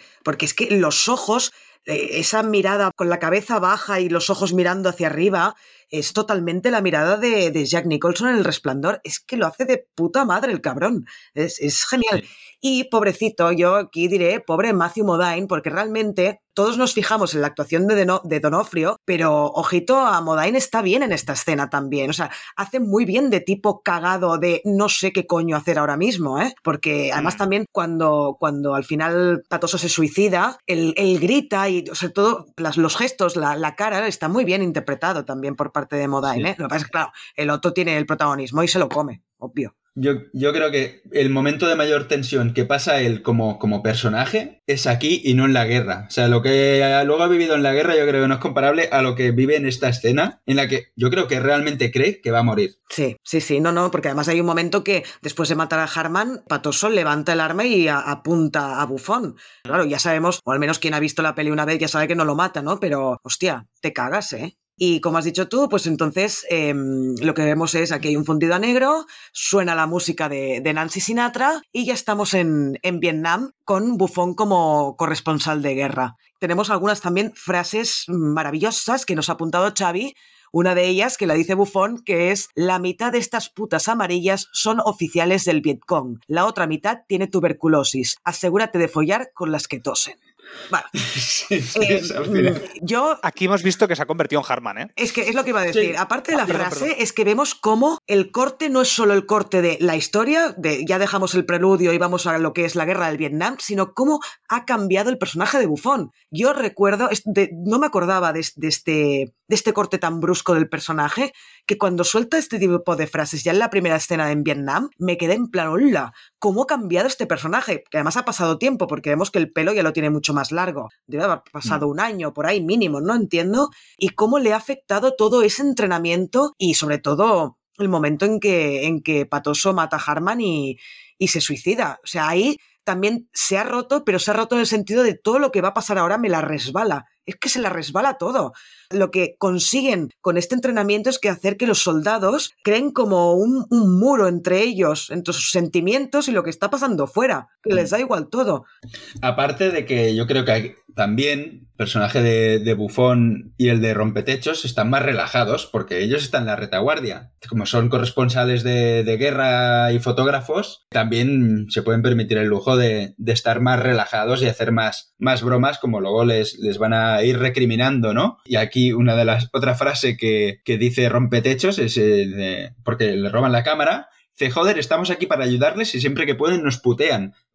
Yo creo que tienen el síndrome del salvador, ¿no? De hemos venido aquí a salvaros, a ayudaros, a traeros la libertad, a traeros la paz, ¿no? Y vosotros no lo aceptáis. Claro, dice, habéis venido aquí a destrozarnos el país también, ¿no? Sí, claro, pero Eh, desde el punto de vista del soldadito yankee, pues se creen que van a ir a salvar Claro. el mundo. Es que ya. Claro. Sí, exacto. Aparte aquí fue la primera guerra que perdieron y precisamente porque no los aceptaban. Porque muchas veces es lo que se dice. Cuando te es muy fácil invadir un país, mantenerlo es muy difícil. Sin embargo, cuando te cuesta muchísimo invadir un país, a veces es porque al final te ganas a la gente y lo puedes mantener más. Y precisamente en Vietnam, el gran problema que tuvieron es que nadie los aceptaba en Vietnam. Se metieron en una guerra que no tenía ningún sentido. Pero bueno, Mm. esto tiene que ver también con la siguiente escena, que es cuando se reúne en el, el equipo de prensa y lo que se dedican es a escribir y blanquear noticias relacionadas con su actividad. Se inventan datos según sus intereses para subir la moral a la tropa. Y esto, por desgracia, es una de las cosas que más se, ha utilizado a lo largo de la historia, que es el tener el control de la información. La información es muy importante. En, en guerras más poder. actuales pasa lo mismo. Correcto, la información es Mm. poder. Tú no puedes, o sea, tú lo que tienes es que conseguir algo. Entonces vas a, a poner la realidad, la vas a manipular para poder conseguir eso. No al revés, tú no vas a, poner la, la- realidad por delante, porque no tiene sentido. No son periodistas objetivos, sino que son periodistas totalmente subjetivos. Y esto yo creo que hoy en día en todos los lados sucede lo mismo.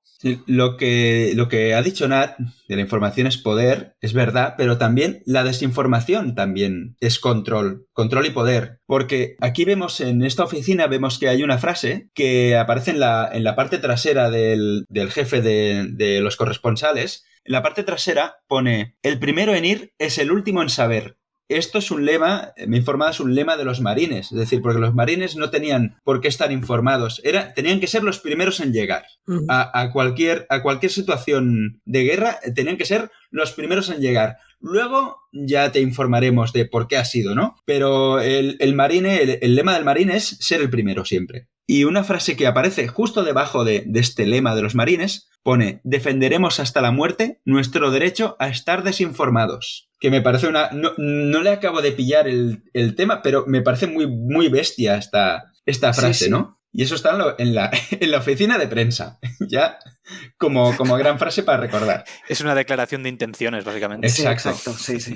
Pues lo siguiente que vemos es que atacan la base de Danang y repelen el ataque, y así como otras bases en todo el país. Y la verdad no se lo esperaban porque era una festividad vietnamita. Y ese es un problema que, que tuvieron, que subestimaban al enemigo. Claro, decían, no, no van a atacar porque estamos en fiestas, de, en sus fiestas. Pues no, no, es, es cuando aprovechan precisamente para el ataque, ¿no? Que además aquí por primera vez es donde vemos que dispara nuestro protagonista. Que ahí Mm. es cuando se arma él, que se piensa, porque está metido en la parte de los periodistas, que se supone que ahí no llega nada. Y empiezan todos a salir y él por fin utiliza un arma y no tiene problemas en utilizarla, ¿eh? Es que además, bueno, ya lo veremos también, no sé si es la siguiente escena o cuándo, pero cuando vemos un primer plano de él donde se le ve en el casco lo de nacido, nacido para, para matar y, y el pin este de, de la paz. Que encima Mm. es lo más hipócrita que puede haber en el mundo, pero bueno. No, es que yo creo que no es hipócrita, es que está mostrando la dualidad del ser humano en este sentido, a un nivel ético, ¿no?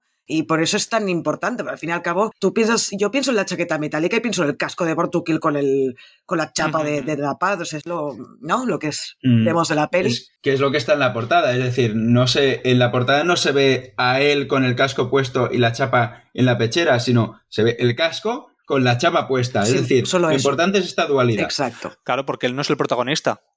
Exacto. El protagonista es el casco y la chapa. ya está. Claro, Exacto. veis, Ahora, ahí estaba el secreto. Sí, sí, sí. La chapa que nos da Toxic. No. Venga, va. Qué malvado. Sigamos.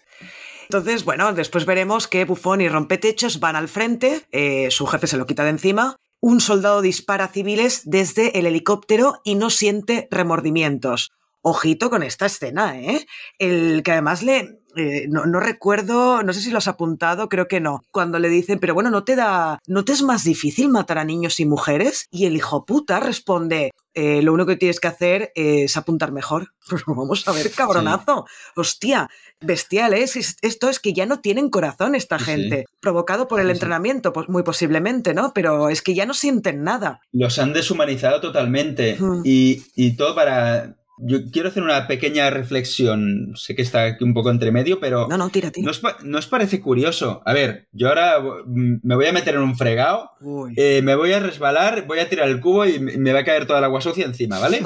Pero ¿no os parece curioso que para combatir el comunismo, que bueno, el comunismo es un sistema en el que la individualidad no es importante, sino que estamos, eh, todas las personas eh, tienen que ser iguales y es por el bien común, etcétera, etcétera, ¿creéis que el comunismo se combate con así con un estamento en el que las individualidades están perdidas? Todos se han rapado la cabeza para ser iguales, todos es una mente colmena y tienen que pensar todos igual. El no se debería combatir el comunismo con el capitalismo, que por ejemplo serían mercenarios a los que les pagas para que maten. Mm, no sé, ¿eh? Mm, yo aquí no sé si dejarlo así por encima. Estáis poniendo caras de me cago cabrón. Ahora tengo que No, no, no, contestar es- yo. No, no, es no, una buena reflexión y si quieres, Nati, tú que... Me parece una buena reflexión, lo que pasa es que ah, eh, una reflexión teórica muy buena Sí, y sí. bonita. Teórica, teórica. Pero yo a lo la- dejo. Una pregunta retórica. Claro, claro, pero a la práctica mm, creo que tiene que ser una colmena, ¿no? O sea, no puede ir cada uno a la suya en, en un enfrentamiento militar, en un conflicto bélico, porque sería un desastre. No, no, Sí, sí, sí. no- no saldría bien, vamos. Entonces, pero sí, sí, sí, como, como reflexión teórica está muy bien. Yo te lo, te lo compro bastante, pero no estaría muy de acuerdo, porque al final, estos soldados, cuando, o sea, cuando los reclutas, sí que los utilizas, los pones todos iguales, los pones. Haces como calcos exactamente igual. Pero cuando los sacas a ser soldados, primero que es un estamento muy jerárquico. O sea, no existe como uno que manda y el resto obedecen. No, es que tienes un pelotón, tienes después el sargento, después el coronel, después el coronel segundo, después. O sea, es muy jerárquico. Entonces, al final, es como una empresa, no es como un comunismo teórico. Es que además, a ver, también habría que definir comunismo porque es muy Proto- complicado la teoría, la práctica y demás.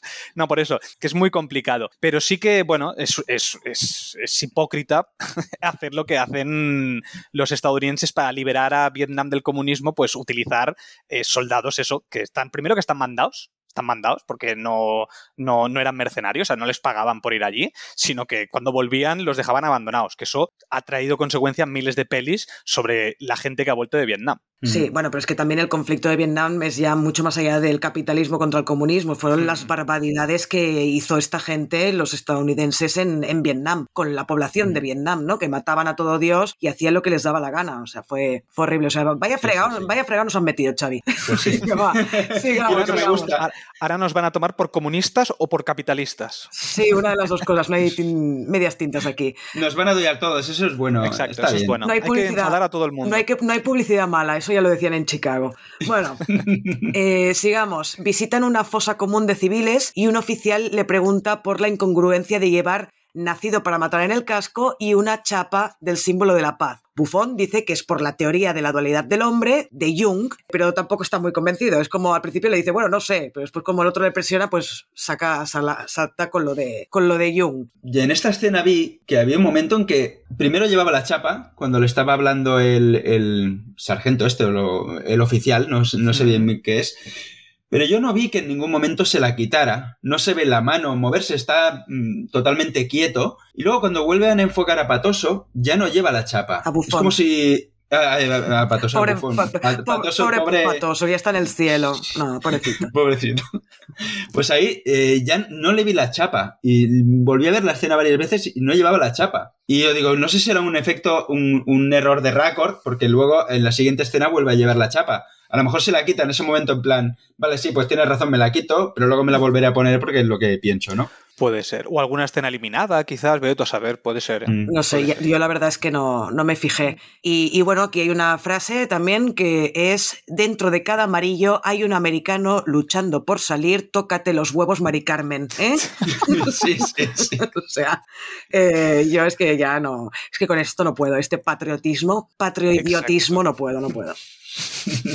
Tal cual. Y bueno, luego veremos una batalla de gallos entre Bufón y el soldado del pelotón de Cowboy. Este tío que se llama. Animal, animal, Eso, me parece. Animal, ¿no? Animal Mother o algo así, no sé cómo es. Bueno, algo así. Que es el. que es, pues, otro tipo de soldado. Que también, en esta segunda parte, lo que también me gusta es ver la diferencia que hay entre soldados. Porque no todos son unos hijos de puta, ya está. No. Cada personaje, cada soldado tiene un poquito una personalidad diferente. Como tú has dicho antes, Nat, teníamos este que estaba disparando desde el helicóptero, matando a, a niños y mujeres, mientras el compañero de, del prota está vomitando. Vemos que no todos los soldados son iguales. Y eso me gusta, porque es una manera de darle más dualidad, sería en este caso de gente que hay diferente.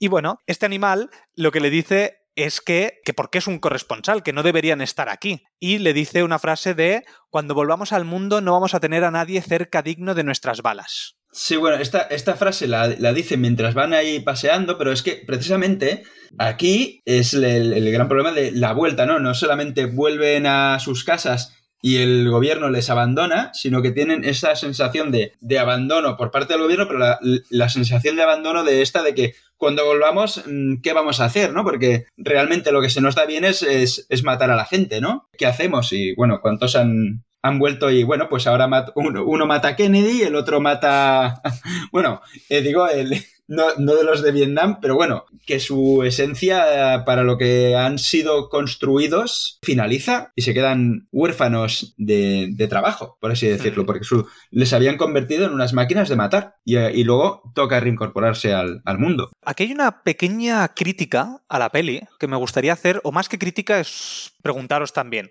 porque yo normalmente que me presenten un personaje a esta altura de la película, cuando ya llevamos que quedan, deben quedar 20 minutos para el final de la película, me resulta difícil porque al final me parece complicado que pueda llegar, ya no empatizar, sino a que me importe el personaje.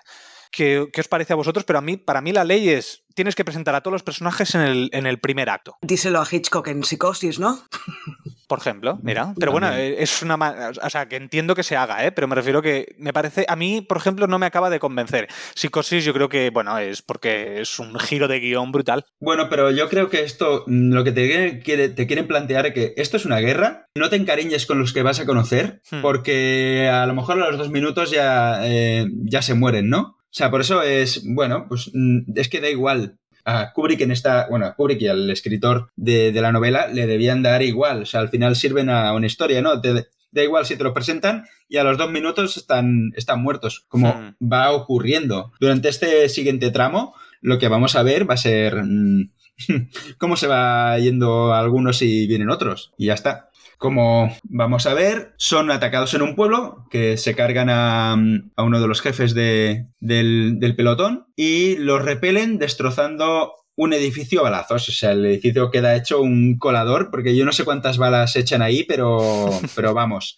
Lo dejan todo destrozado. Y aquí se ven varias, muchas técnicas de, de filmación, como es lo que es la, la cámara al hombro súper inmersiva que te mete dentro de, de lo que es la, la batalla. Y luego la siguiente escena que vemos es un traveling de un equipo de filmación que es muy curiosa porque se ve, se ve a, los, eh, a los integrantes del equipo de filmación avanzando mientras eh, la cámara de, de, Kubrick les va siguiendo y intercalan con escenas en las que se les ve a este equipo de filmación de frente y toda esta altura baja, una altura bajita Hmm. y vas viendo el traveling de, de, lo, de lo, que está pasando, ¿no? de cómo están atacando otros edificios Pero bueno, parece que aquí tienen la situación controlada. Y también, y bueno, vemos aquí cómo se despiden de, de los muertos de, de, esa escena, ¿no? Ha habido tres, tres muertos, me parece. Y además se van, se van situando persona por persona. Se despiden persona por persona así en orden. Uno dice, pues mejor tú que yo. Es que aquí hay disparidad, mucha disparidad de,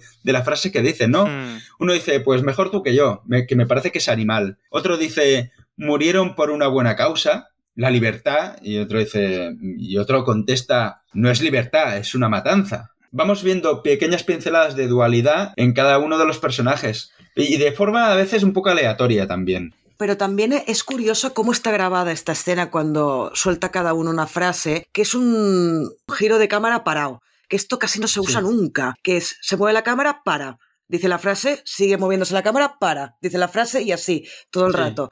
Es, es muy curioso porque ahí es cuando me di cuenta de que estaban grabando una película. O sea, que estaba viendo una película. ¿Sabes? Es como eh, que te saca un poco de, de, la historia y dices, vale, ahora me va a enseñar lo que opinan cada personaje de lo que acaba de pasar, como si fuera una especie de documental incluso, siendo justo después de la imagen del traveling de, de las trincheras que hemos visto antes. Bueno, no, simplemente quería comentarlo porque me pareció curioso que, Hitchcock, ay, y dale, que, perdón, que Kubrick escogiera esa manera de rodar en ese momento, ¿eh? Sí, sí. Hemos dicho más veces, hemos dicho más veces la palabra Hitchcock que la palabra sí, casi, ¿eh? en este podcast. Casi, eh, casi. Pues precisamente lo que dices tú de que te están sacando de un documental para meterte en una película, luego precisamente hace lo, lo contrario, o sea, te vuelven a meter en el documental porque les están, eh, hay un equipo de filmación que les está les hace preguntas, ¿no? Sí. Y es patente y las respuestas que les dan ellos son muy, es que son muy técnicas del ejército, ¿no?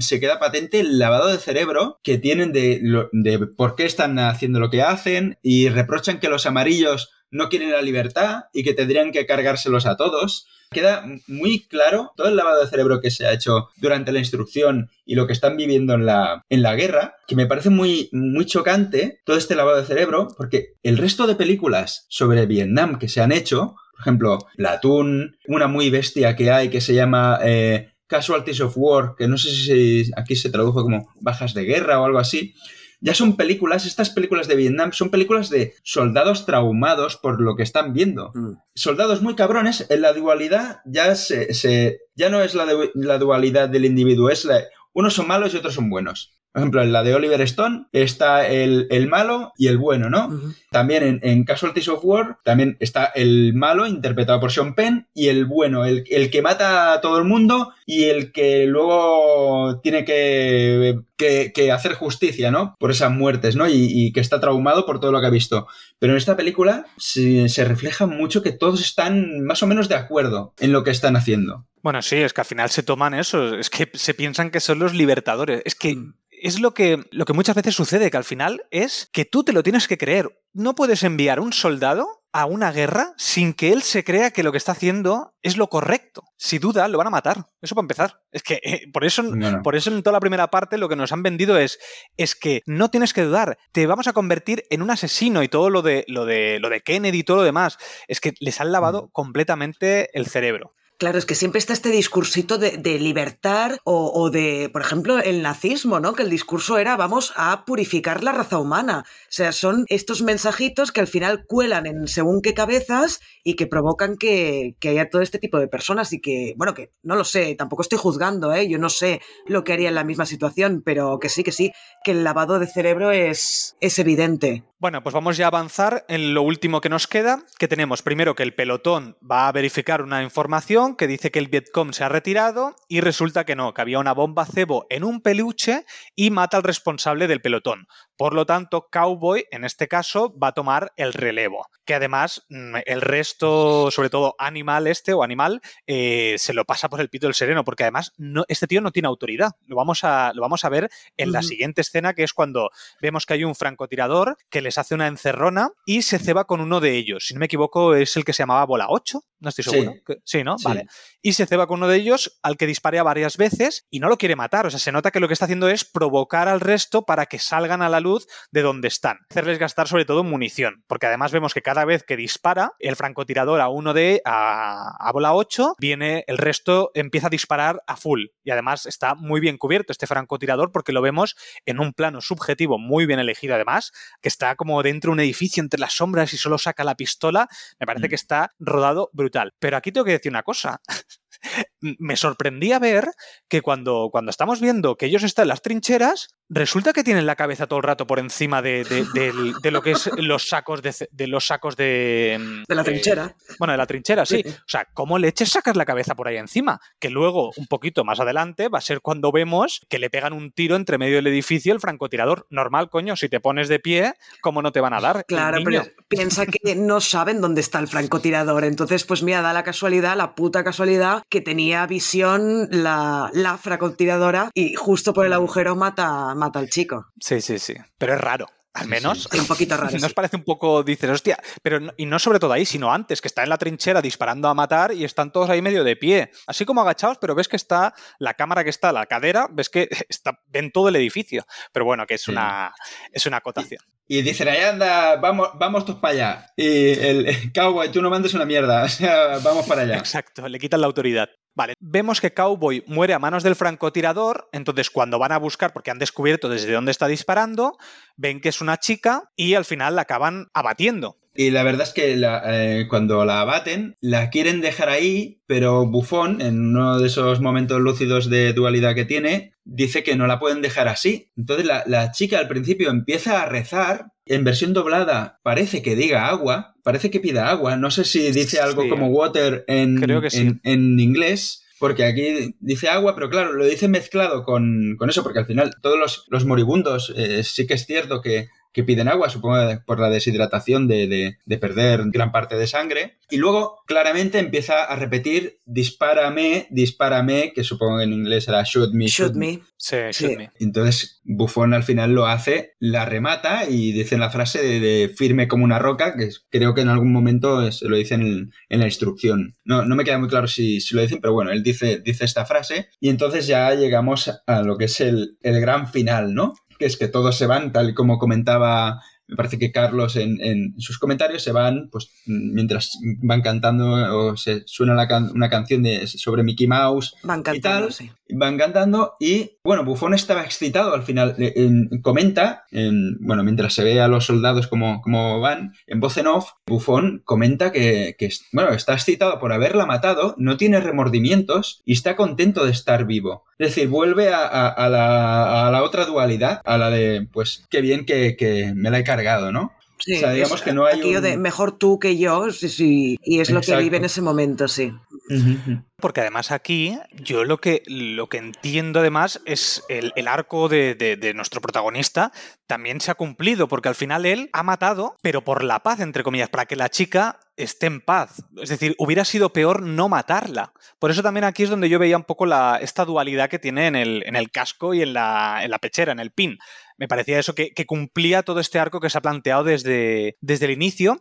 Quería, eh, ahora que has dicho lo de la voz en off, que me he acordado es, eh, a mí la voz en off en esta película me sobra totalmente. No sé por qué, pero no me gusta como por qué está puesta. Igual que en, la nueva película de Batman me gusta mucho la voz en off utilizada, aquí no lo acabo de entender muy bien. Yo supongo que también es de la época que se utilizaba mucho más la voz en off que ahora. Sí, pero más que nada para no, supongo que para no mostrarte pues un plano del protagonista hablando o, o pensando, ¿no? Pues dice, pues te ofrecemos dos por uno, ¿no? Te estamos dando una, una panorámica de avanzando por la senda de destrucción que, que están creando y bueno, y las reflexiones de, de Bufón de que está contento de qué guay que me he cargado esa tía. A mí, no, a mí no me sobran, también es algo corto, no, no es algo... Es cortito, sí. Sí, lo que pasa es que me extrañaba, o sea, el motivo por el cual me extraña es porque Stanley Kubrick, tenemos una película como 2001, una Odisea en el espacio, donde es todo muy onírico y donde es todo, o sea, no te lo acaba de cerrar qué es la interpretación, aquí es como que está verbalizando algo que a lo mejor no está claro del todo, pero está bastante claro. Era, era por eso, ¿eh? pero bueno, que es Mm. una cosa sin, sin importancia. Pues te digo que Stanley Kubrick mm, es que no se repite. Exacto, no se repite nunca. Por eso era un genio. Bueno, Mm. voy a intentar eh, despedirme sin que se oiga al fantástico vecino que tengo. Son las nueve y cuarto de la noche y se ha puesto a hacer obras. Por eso casi al final no he hablado, así que lo voy a hacer muy rápido. Voy a despedirme. Como siempre, Xavi, muchísimas gracias por, por colaborar con nosotros. Ya eres parte de Cine Desencadenado, parte de esta superfamilia. Te queremos un montón, no lloréis. Y os recordamos que estamos en Telegram. Si buscáis Cine Desencadenado todo junto, podéis entrar en el chat. Nos podéis seguir también en Instagram y en Twitter. Y acabamos deseando que os haya gustado este podcast, que tengáis una feliz semana y nos escuchamos en el próximo podcast. Que vaya muy bien. Señora, sí, señora. Señora, sí, señora. Que vaya Hala. muy bien a todos. Descansen, Adiós, reclutas. adiós. Adiós. Adiós.